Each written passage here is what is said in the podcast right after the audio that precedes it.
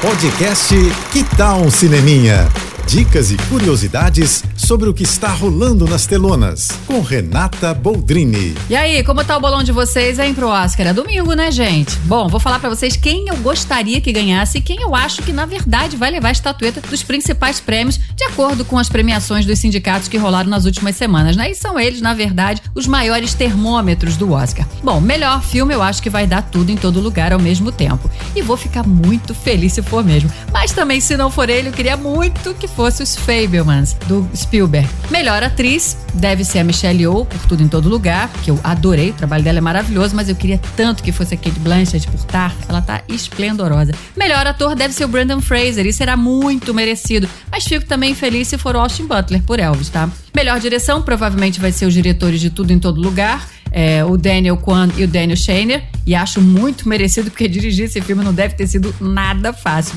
A animação tô achando que vai ser Pinóquio mesmo, do Guilherme Del Toro.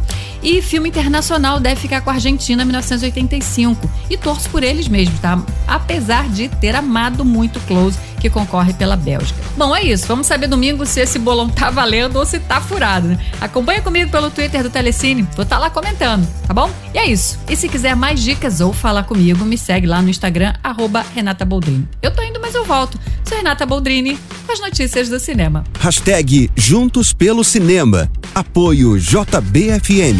Você ouviu o podcast Que Tal um Cineminha?